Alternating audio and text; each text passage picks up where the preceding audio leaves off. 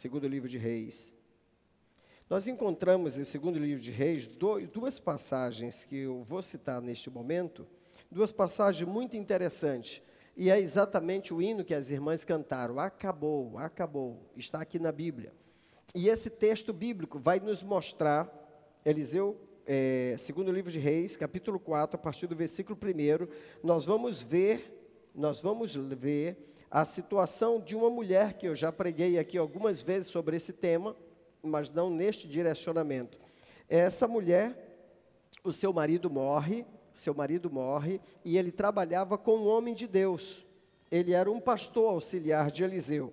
E o que acontece? E a Bíblia diz assim no versículo 1 do capítulo 4 do segundo livro de Reis: Eliseu aumenta o azeite da viúva e diz: certa mulher Certa mulher, das mulheres dos discípulos dos profetas, clamou a Eliseu, dizendo: Meu marido, teu servo, morreu. E tu sabes que ele temia ao Senhor. É chegado o credor para levar os meus dois filhos para serem seus escravos. E Eliseu lhe perguntou: O que eu hei de fazer? Eliseu disse: O que, que eu tenho a ver com isso? Só faltou dizer isso. O que eu hei de fazer? Dize-me o que tu tens em casa. E ela respondeu: A tua serva não tem nada em casa. E é aqui eu quero parar nesse primeiro ponto desse texto.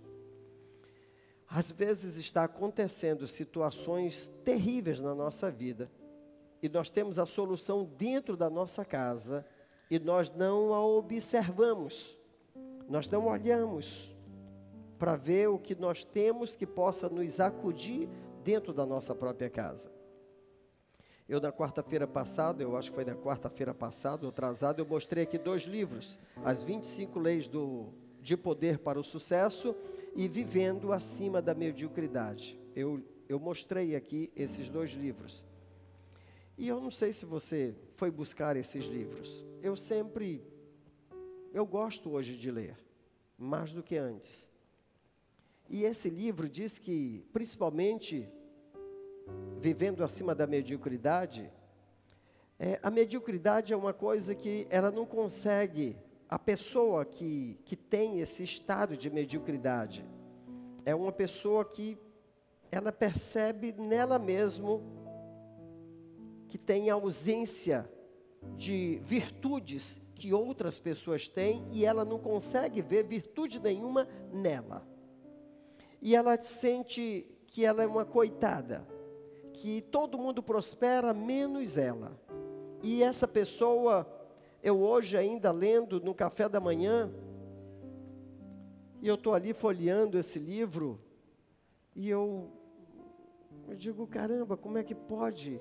Às vezes as pessoas estão bem próximas de nós e elas não conseguem ver como eu vejo, não conseguem sentir como eu sinto, a provisão de Deus, ela está à minha disposição. Mas ela não está à minha disposição porque eu sou o pastor da igreja. Ela está à minha disposição porque eu me recolhi à sombra do Onipotente. Eu me escondi, eu resolvi habitar no esconderijo do Altíssimo. E a vida da pessoa que está vivendo o estado de mediocridade, ela não consegue enxergar a saída. Alguém compra uma casa nova perto dela, ela diz: bem, podia ser eu, mas também, coitado de mim, eu não tenho condições. Eu, eu sou assim mesmo. E tem algumas que dizem: eu nasci assim, meu, meu avô era pobre, o papai era pobre, a mamãe pobre, eu sou pobre, meus filhos serão pobres, eu não consigo. E sabe que é isso que o diabo quer?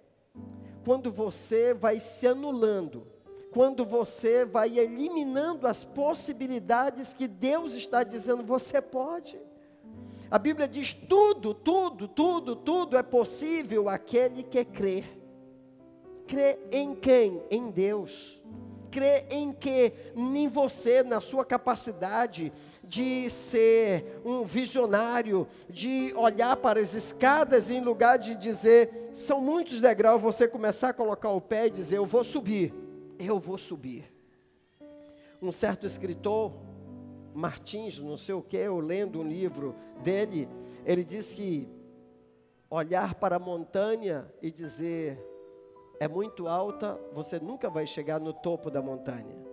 Mas quando você der o primeiro passo e começar a encarar a montanha, ela vai começar a diminuir o seu tamanho proporcionalmente aos passos que você der. E é isso que eu quero passar nessa noite para você. Eu falei da tua base, a família, no início do culto. E eu quero falar agora de você em particular. Porque a base da família, ou a nossa base é a nossa família. Mas se eu que sou membro dessa família, eu não tomar a rédea e dizer na porta de casa, a partir de hoje, a regra aqui é outra. O dinheiro só está dando só para comer.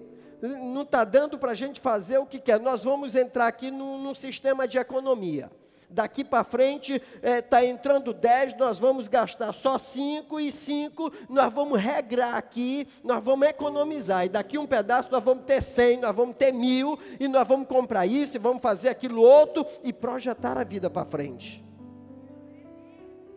Porque se você não fizer isso, a coisa vai sempre de mal a pior. Você já trabalha tantos anos, você tem condições de melhorar de vida e você não está conseguindo enxergar como melhorar de vida. E de você xinga as autoridades superiores, as inferiores, você xinga você mesmo, e às vezes xinga o marido, xinga a esposa, e diz para o menino: Menino, tu está comendo com o olho, é para comer com a boca, tu não precisa comer isso tudo, economiza. Calma, tem saída para isso. Tem saída. E a saída está na sua casa, a saída está na tua base, está na tua família. Eu resolvi mudar de vida quem me conheceu vendendo banana, quem me conheceu é, sendo motorista da maternidade, que não tem nada contra quem vende banana e ser motorista da maternidade, para mim foi uma grande escola. Muitos colegas meus continuam lá fazendo esse mesmo trabalho. Eu resolvi mudar de vida. Teve um dia que eu cheguei em casa e estabeleci uma nova meta. Daqui para frente, meu amor, nós vamos colocar nossos filhos em escolas particulares. Ela diz: com o teu salário, eu digo, não coloca defeito. Ou com o meu salário, ou com o teu, a partir de hoje, nossos filhos terão escolas melhores. E eu fui lá no Macunaíma, na época, lá perto da prefeitura nova. Fui lá e matriculei a Naara. E ela disse: O teu salário não dá. Eu digo: Não fala do meu salário, pelo amor de Deus. Diga, vai dar. Diga, eu abençoo o teu salário. Não vai faltar. Porque a palavra está dentro de mim. A Bíblia diz que com a minha, a, Bíblia diz que pelas minhas palavras eu sou justificado e pelas minhas palavras eu também posso ser condenado. Se eu digo esse meu salário de miséria, eu estou condenando o meu salário a ser de miséria. E se eu tenho um salário de miséria, eu como miséria. Eu vivo de miséria, eu vivo de angústia, eu vivo de terror na minha vida. Mas se eu digo, meu salário é pouco, mas Deus vai multiplicar, uh, aí você começa a ver Deus operar. Sabe como é que você consegue amarrar as mãos de Deus? Quando você não crê na Sua palavra.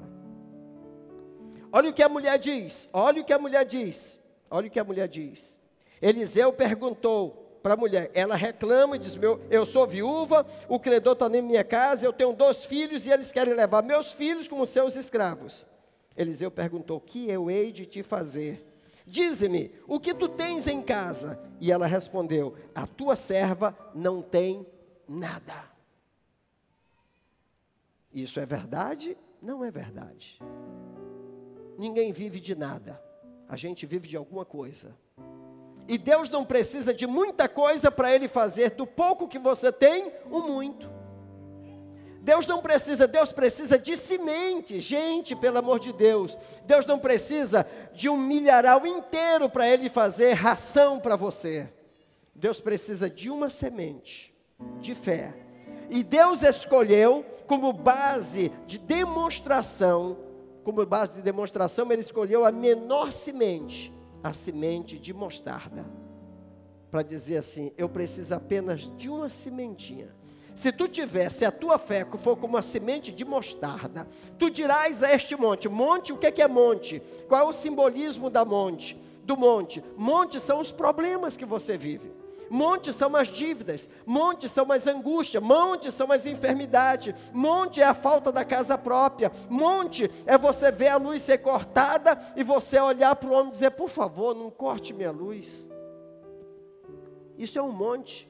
E Deus diz na Sua palavra: se você tiver fé, como um grão de mostarda, você dirá a esse monte que eu terminei de citar: afasta-te daqui e te lança no mar, e assim será feito pela tua palavra.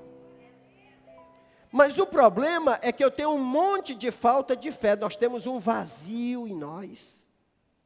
A gente crê em toda desgraça que manda pelo celular e a gente não crê na palavra que foi mandada do céu para a terra para poder eu me alimentar dessa palavra e viver em novidade de vida. Tomamos a decisão. Eu e minha esposa fomos lá deixar a Naara. Era Macunaíma, meu amor, na época a escola, que depois se transformou no objetivo, né? Macunaíma. E eu e a Nazaré fomos lá deixar a Naara. E nós dois, esperando a Naara chorar, na porta da escola, que era para a gente dizer: vem com o papai, não fica não. A Naara vira e faz desse jeito com a mãozinha, entre nós dois ficamos chorando lá de fora. Porque Deus nos surpreende até nisso. Gente, Deus abriu porta para eu trabalhar com meu pai na aviação. E você acredita, nós nunca deixamos de pagar uma mensalidade no Macunaíma. Eu continuava o motorista da ambulância, mas era 24 horas passando, trabalhando por 72 horas de folga, claro, eu fui fazer outra coisa. Eu não ia ficar me embalando numa rede dizendo, ó oh, Deus me abençoa. Que Deus me abençoa, vai trabalhar. Te move. Deus até, deixa eu informar para você, claro, não veio nenhum preguiçoso hoje, mas se você tem esse esse vírus maligno, que é tipo o coronavírus, ele mata mesmo, tá entendendo? A preguiça mata. Deus não gosta de preguiçoso, tá bom? Ele até informou na Bíblia que é bom que nem coma, até porque se não comer, morre, né? Então Deus está dizendo, é bom que você morra. Para o preguiçoso, é Deus que está dizendo, não sou eu, eu também não gosto. Mas foi Deus que escreveu, está escrito na Bíblia. Então o que é que acontece? A Bíblia mostra que a mulher diz para Eliseu, Eliseu diz, o que tu tens? O que tu tens em casa? E ela respondeu: A tua serva, ela era crente. Ela vinha para os cultos de quarta-feira. E ela diz: A tua serva não tem nada em casa. Daí tem uma vírgula. E depois da vírgula, ele diz assim: Ela diz: Se não, uma botija de azeite. Olha, ela menosprezou o que tinha. Era pra, a resposta não seria essa. A resposta seria que eu vou dizer: a tua serva tem apenas uma botija de azeite. E daí ele entraria com um remédio. Mas ela primeiro ela negativou. Primeiro ela foi desleal com a fé dela. Primeiro ela vai e joga a desgraça para poder esperar que Deus tenha peninha dela e Deus não tem pena de ninguém. Porque pai não tem pena, pai ama. Pai quer dar uma solução, pai quer dar uma resposta positiva. Mas primeiro, como ela estava num estado de mediocridade, ela isolou o que tinha e disse: "A tua serva não tem nada, vírgula, a não ser". Aí ela diminuiu uma pequena botija de azeite. E olha o homem de Deus, olha a visão do homem de Deus. Olha só o que está escrito no versículo 2 que hei de fazer? Diz-me o que tu tens em casa. Ela respondeu: A tua serva não tem nada em casa, senão uma botija de azeite. Versículo 3 ele diz: Então ele disse: Vai, pede emprestado vasilhas a todos os teus vizinhos, vasilhas vazias e não poucas. Se eu disser isso hoje para você, você vai assim, ó, que nem a mulher: Ai meu Deus, esse pastor é doido. Ó, o que foi que ele disse? Ele disse que é para mim sair passando vergonha a primeira coisa que a gente tem é vergonha. Não devia ter. A situação é real, não tem que ter vergonha. Eu não tenho vergonha quando eu estou passando momentos difíceis. Não tenho. Não tenho vergonha. Eu levanto a cabeça. Se o diabo pensa que eu vou baixar a cabeça, eu levanto, nem que eu tenha que pendurar uma corda e amarrar, mas eu tenho que andar de cabeça para cima, porque eu tenho que olhar para o céu, porque do céu vem socorro.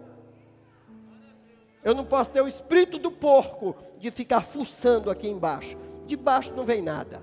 Então eu vou olhar para o céu, aonde vem o socorro. E a Bíblia diz, a Bíblia diz, pede vasilhas emprestadas a todos os teus vizinhos, vasilhas e não poucas. Entra na tua casa, fecha a porta sobre você e os seus filhos, e deita o azeite em todas as vasilhas, e põe à parte aquela que já estiver cheia.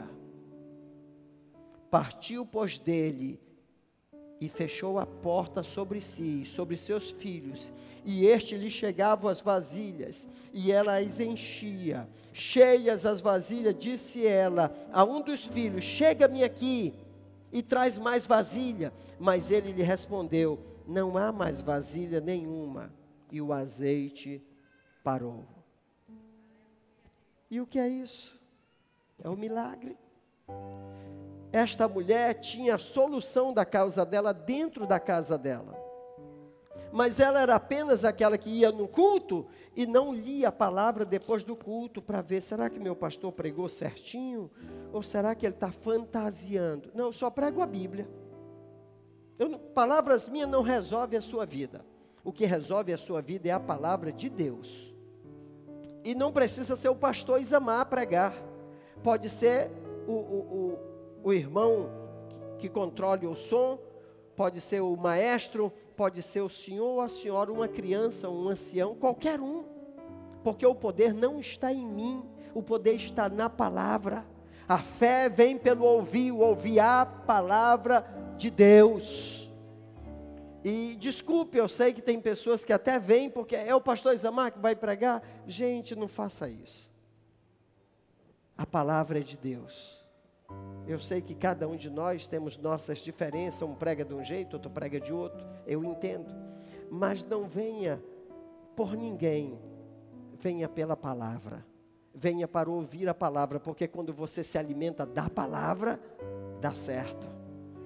Enquanto a mulher churumingava e dizia: O, o cara está lá, vai levar meus dois filhos, o marido já morreu, vou ficar sem ninguém em casa, me ajuda. Enquanto ela churumingava, o homem de Deus tinha a resposta: O que é que tu tem em casa? Nada, a não ser. Quer dizer, ela negativa, coloca em segundo ou em terceiro lugar o que ela tinha. Se você não valorizar o que você tem em casa, ninguém vai te dar valor a nada. Ninguém. Escute, vou repetir. Se você não valorizar o que você tem em casa, ninguém vai dar valor a você a nada. Porque quando você desvaloriza o que é seu, quem é que vai valorizar? Quem é? Eu um dia em casa, eu tinha um Fiat 147, já contei aqui. Aqueles Fiat da cara chata, branco. Ele não tinha para-brisa, ele não tinha eh, os bancos todos furados. Era o carro que eu tinha, era aquele. Mas eu comprei aquele carro para eu fazer negócio. E enquanto eu não vendi aquele carro, eu fui pedir de Deus, eu digo, Deus, eu preciso, eu comprei esse carro, e já até faleceu o nosso companheiro Agnaldo Matos de Lima morreu na missão na Venezuela. Nós dois éramos muito jovens, os dois jovens casados, morando no Lavrado da Liberdade. Ele tinha aquele carro, já não queria mais e eu comprei. O carro não tinha documento. Primeiro, não tinha documento. O carro era todo furado. Não tinha para-brisa nem vidros laterais. A chuva vinha lá longe e aqui a gente já estava se molhando. E eu era pai de três filhos. Na moto eu não podia estar com três meninos na moto. Assim mesmo a gente andava. Então, como a igreja era pertinho, a gente congregava no bairro da Liberdade, morava no bairro da Liberdade.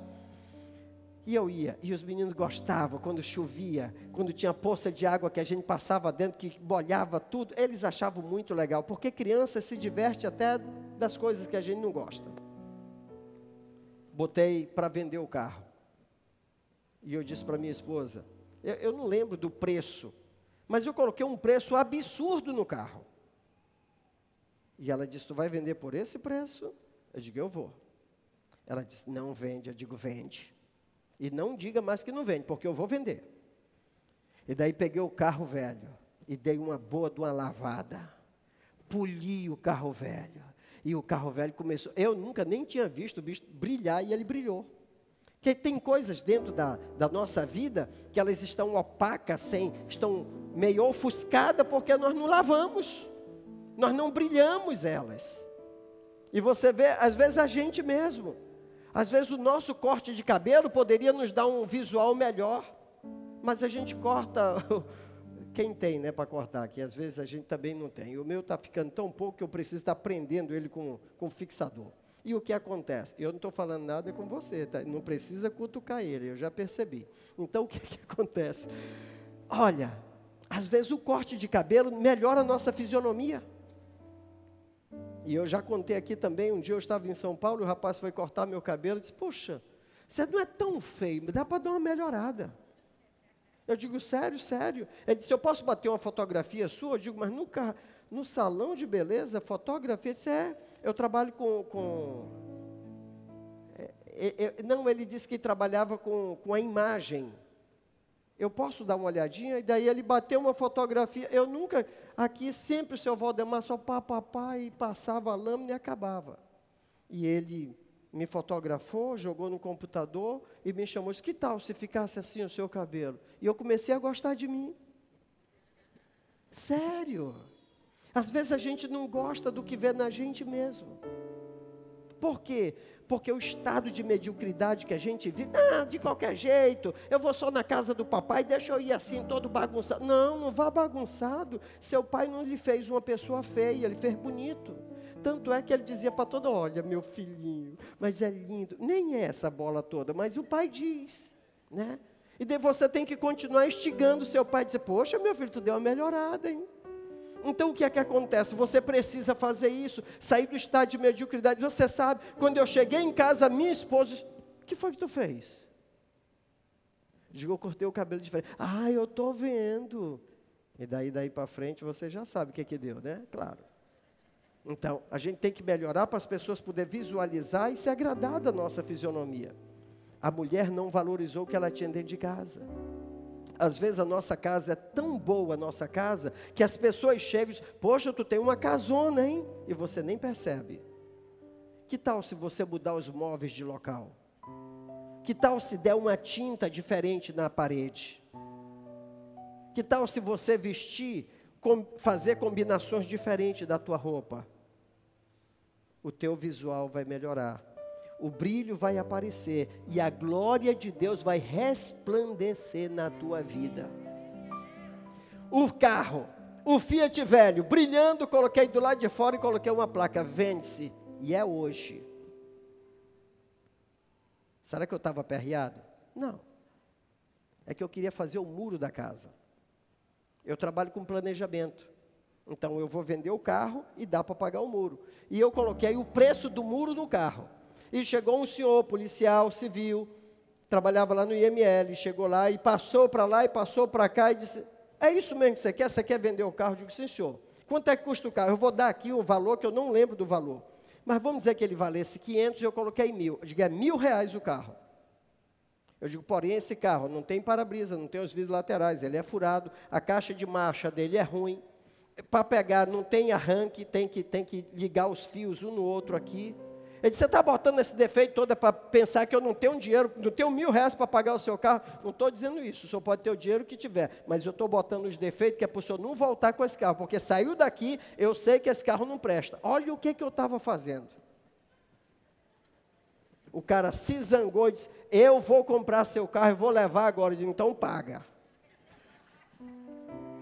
Ele levou o carro. Três dias depois, meu amor, o que foi que aconteceu? Ele veio devolver o carro. Irmão, lá e vem um homem. Lá e vem um homem zangado comigo. Ele diz: Você me enganou.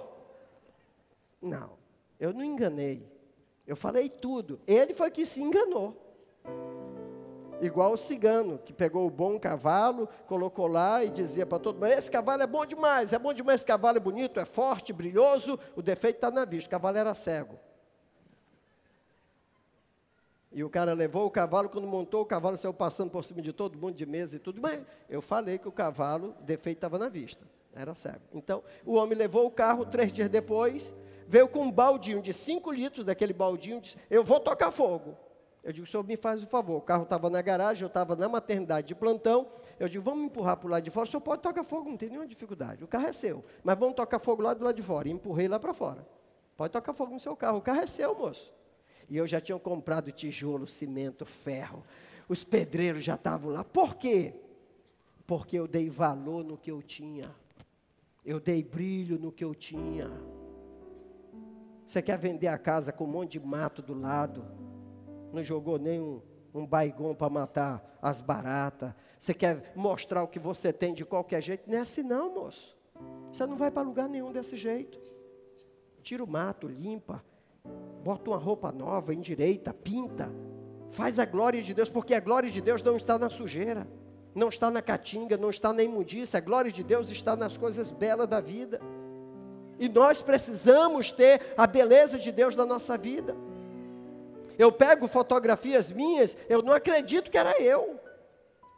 Sério? Eu fico me olhando, eu digo, maninha, tu casou comigo desde tu é muito corajosa. Por isso que eu dou o maior valor para minha esposa. Meu Deus, como é que tem coragem? Está entendendo? O cara que para casar eu tive que vender a bicicleta para pagar o casamento. E fiquei de pé. Foi um investimento de risco que ela fez, mas ela disse que valeu a pena. Obrigado pela chance. Né? As outras moças não queriam nem saber de mim. Ainda bem que alguém confiou em mim. E eu estou hoje dizendo para você: confia na palavra de Deus nessa noite. Tome posse dessa palavra. Tome posse. Esse irmão que construiu a casa dele ali no São Vicente em 86, ninguém dava valor na casa dele. Ele construiu, vendeu essa casa, comprou um terreno por 150 e esse terreno foi vendido agora por 2 milhões e meio, o mesmo terreno, gente, o mesmo terreno. Ele termina de pagar o terreno, ele corre aqui e vem e traz o dízimo, porque ele entende que o dízimo é a semente, que ele não pode comer a semente, porque quem come a semente vai faltar feijão amanhã. Não pode. A semente é de Deus. Escuta, o que é que você tem em casa? Eu quero orar por você hoje. Eu quero, eu quero que Deus multiplique o que você tem. Eu quero que Deus te abra janelas no céu. Mas você precisa tomar posse dessa palavra. A gente crê que Deus vai abençoar todo mundo. E o medíocre, e isso é ruim dizer o medíocre, mas é, essa é a palavra, não tem para onde fugir. O medíocre é o que vê as coisas da metade para baixo e não da metade para cima. Um dia desse, uma senhora na frente da minha esposa, ela olha para mim e diz: Puxa vida, eu, eu, ouço o senhor sempre lá de longe, agora que eu vi o senhor é muito pequenininho. Eu digo: Não estou vendendo tamanho? Não estou vendendo tamanho. De jeito nenhum. E, e eu, para poder ficar grandão, eu disse assim: O homem se mede daqui para lá, não é daqui para cá, não. E ela me olhou e disse: Eu não sabia, pastor, que era assim, mas é assim. As mulheres não tem problema que seja pequeno, e o homem, se for pequeno, as mulheres não dá valor nenhum. Ai, a cara de vocês agora me olhando, né? Mas eu já vou descer de novo. Eu tive grande por uns dois minutinhos só. Presta atenção. A mulher disse para Eliseu: Não tenho nada em casa, a não ser, pois eu quero pegar esse a não ser. O que é que é mesmo que você tem em casa? Que a gente possa multiplicar, que Deus possa te dar sabedoria, inteligência. Sabe, eu um dia desse preguei aqui, meu irmão Fernando, e, e até é, quero convidar o outro músico aqui. A Bíblia diz que um certo homem foi viajar, um certo rei foi viajar, o patrão foi viajar e pegou e deu cinco talentos para um, dois talentos para outro. Não muda de lugar, que senão muda os talentos. Né? Deu cinco para um, deu dois para outro e deu um para um. Quem é que tinha que trabalhar mais aqui? O que tinha um, que era o que tinha menos. Foi exatamente o cara que não fez nada. Gente, por favor, você que tem menos, é você quem tem que trabalhar mais. O que tem mais, está melhor. E o que tem mais ainda, o que tem cinco, já está com a vida mais folgada. Mas será que Deus quer dar só isso? Não, presta atenção. o senhor volta e daí vai lá com o camarada e diz, prestação de conta, amigo, o que, é que tu fez com meus talentos? Ele disse, ó senhor, tu me deu cinco, eu estou te devolvendo mais cinco. Foi só tu virar de costa, eu comecei a negociar e multipliquei o que o senhor me deu. O senhor bate na costa dele de servo bom e fiel. Foste fiel no pouco, sobre o muito te colocarei. Ok. Entra no gozo do meu Senhor. E diz a Bíblia que o Senhor convida ele para viver dias melhores. Entrar no gozo do seu Senhor é viver como patrão. É viver dias melhores. Ele vai para o segundo. Seu amigo, prestação de conta. Cadê o que eu te dei? E daí ele diz: Senhor, Senhor me deu dois. Está aqui mais dois. Foi só o senhor virar de costa, eu trabalhei para poder multiplicar. Diz, servo bom e fiel. Olha o que o patrão diz: servo bom e fiel. Foste fiel no pouco, sobre o muito te colocarei. Entra no gozo do meu Senhor. Ou vai viver dias melhores. Vai para o que tinha menos. Meu amigo, prestação de conta. Cadê o um que eu te dei? Ah, Senhor. A conversa já mudou. Ah, Senhor. Sabendo eu que tu presta conta daquilo que tu nem deu, ah, Senhor. Eu peguei e enterrei. E o Senhor de servo mau, infiel. Tu não podia ter dado aos banqueiros, tu não podia ter granjeado. Granjear e até que eu volte. O que é granjear? É negociar. Isso é habilidade. Ô oh, pastor, eu sou ruim de negócio. Pô, começa a ficar bom. Hoje eu vou orar para você se tornar um expert em bons negócios. Tem gente que diz assim para mim, pastor Isamar, o senhor vive é, só à custa da igreja? Não, não, não. Nunca, nunca. Primeiro que eu sempre trabalhei por conta. E eu assumi a igreja e nunca larguei das minhas roças. E eu compro uma casa, eu vendo um carro, eu negocio, só não tem negócio com, com a mulher e os meninos. Mas o resto eu faço negócio de tudo, de tudo. Porque está na Bíblia, está na Bíblia. E o resultado? Tu não negociou? Tira dele o que eu dei. Tirou. Dá para o que tem mais. O cara já tinha 10, agora tem 11. E Deus está dizendo: joga ele, que não quer produzir, que não quer granjear, que não quer glorificar o meu nome, joga nas trevas exteriores, onde há, aonde há não sei o que e ranger de dentes. Esqueci da outra palavra. Dores e ranger de dentes. Pronto. Então é para lá que vai. Isso quer dizer que se você não buscar negociar, ter habilidade, você vai ter sofrimentos bem aí porque as pessoas estão se movimentando. Você passa na frente das casas, vende-se. Hoje você entra no LX, estão vendendo gato, cachorro, periquito, papagaio.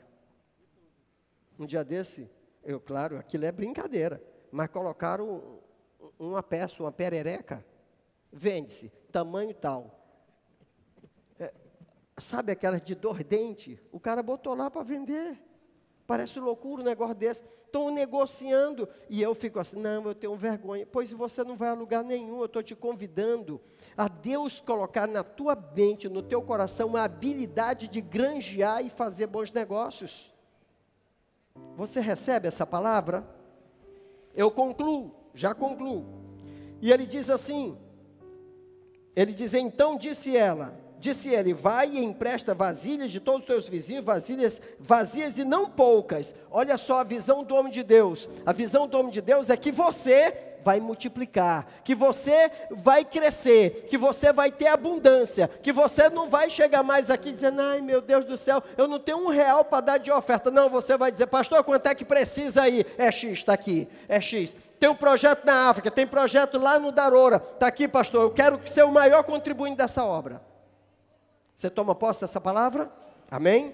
Então ele diz aqui: E partiu, pois ela, e fechou a porta sobre si e seus filhos, e estes chegavam às vasilhas, e elas enchiam, cheias as vasilhas, disse ela a um dos filhos: Chega-me aqui mais uma vasilha. Mas ele respondeu: Não há mais vasilha nenhuma, e o azeite parou. Isso quer dizer: a bênção de Deus vai ser completa na tua vida até você dizer: Para Deus, já chega porque eu quero agora só te servir. Vamos ficar de pé em nome de Jesus. Eliseu termina e diz: Então foi ela e fez saber ao homem de Deus, e ele disse: Vai, vende o azeite, paga a tua dívida, e tu e teus filhos vive do resto. Quer dizer, ainda teve uma boa aposentadoria. É isso que eu quero deixar para você como mensagem. E hoje eu vou orar e vou ungir você. Eu não sei quem veio na quarta-feira passada e os pastores se posicionem. Nós estamos com o óleo da unção aqui para não ter o toque, evitar qualquer tipo de contaminação. Nós não vamos tocar em ninguém. Você vai colocar a sua mão o pastor vai espirrar o óleo, você vai esfregar uma mão na outra, vai colocar na testa ou em qualquer parte do seu corpo que você creia que precisa da unção. Ou vai levar, claro, a sua mão ungida para casa, vai ungir o marido, vai ungir os filhos, a cama, a porta, o muro, aonde você quiser impor as suas mãos, você tem a autoridade de Deus para fazer isso. Diga, eu tomo posse, que aquilo que Deus já me deu, eu vou fazer multiplicar e a glória de Deus vai se manifestar na minha vida e em toda a minha prosperidade. O nome de Deus será glorificado. Diga amém. Quem está do teu lado, diga assim: Eu te abençoo em nome de Jesus, eu te abençoo, eu te abençoo. Senhor Jesus, neste momento, que teus filhos e tuas filhas serão ungidos, eles já receberam a palavra, e agora, Senhor, que esta palavra venha fazer o efeito na vida de cada um de nós, e que nós possamos, Senhor, a partir de hoje cantar: acabou. Acabou o tempo de sofrer, acabou o tempo de padecer, acabou o tempo de mendigar, o tempo da pobreza, o tempo da miséria, acabou. Acabou, Senhor, as dores. Em nome de Jesus, seja curado. Em nome de Jesus, aonde estiver essa enfermidade, eu te repreendo agora mesmo, em nome de Jesus, que é sobre todo nome. As dores, as aflições, a angústia na família, os maltratos e a perturbação que se retire da tua vida. Quantos recebem, diga outra vez amém. Vamos cantar, pastores, em nome de Jesus. Não cola um no outro, não precisa. Tem bastante pastores, vem andando, deixando o espaço da segurança da saúde em nome de Jesus. Pode vir, vamos receber a unção. E eu te abençoo. Divulgue o culto da quarta-feira e venha receber o seu milagre em nome de Jesus. Senhor Jesus, eu oro e abençoo a tua igreja que eles possam ir para a sua casa agora, em nome de Jesus, levando consigo a sua bênção e a sua vitória. Que a graça do nosso Senhor Jesus Cristo, o amor de Deus nosso Pai, a comunhão e a consolação do Espírito Santo, seja com toda a tua igreja, não só hoje, mas eternamente. Quanto diz amém? Glória a Deus.